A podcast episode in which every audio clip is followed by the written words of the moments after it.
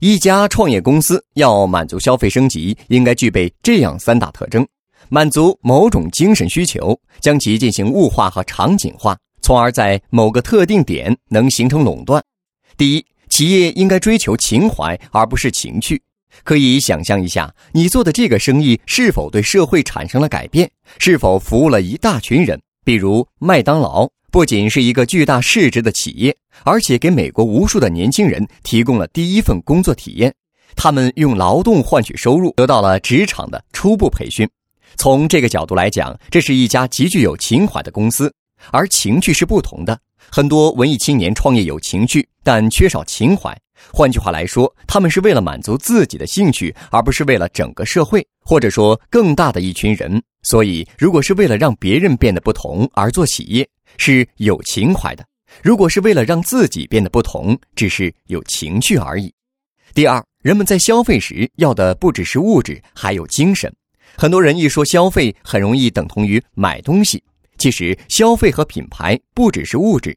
从目前社会的发展阶段来看，人们去消费更多是满足自己的精神需求。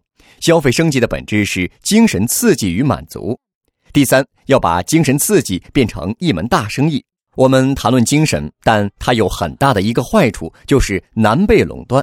因为从人性的角度来说，新的体验肯定是好的，每个人都喜欢，但同时也意味着越新的体验会越好，新的体验就不具有持续性了。既然强调的是体验，就要控制每个用户在整个使用过程当中都有持续的好体验。因此，想要将精神体验规模化，就变成一件很难的事。以日本为例。日本好吃好玩的小东西很多，服务体验好的小旅游也非常多，但是就没有出现麦当劳这样的大生意，不足以变成一个在资本市场有价值的生意，就是这个道理。那么，精神刺激如何变成一门大生意？答案是消费物化和场景化。精神消费很难被垄断，但如果与特定场景结合，也就相对容易形成大公司。比如茅台就实现了在特定的场景下。把“尊重”两字完全物化和场景化，在商务宴请的场景下，那瓶摆在桌上的茅台酒就代表了尊重，并且是垄断性的，其他东西都不够分量。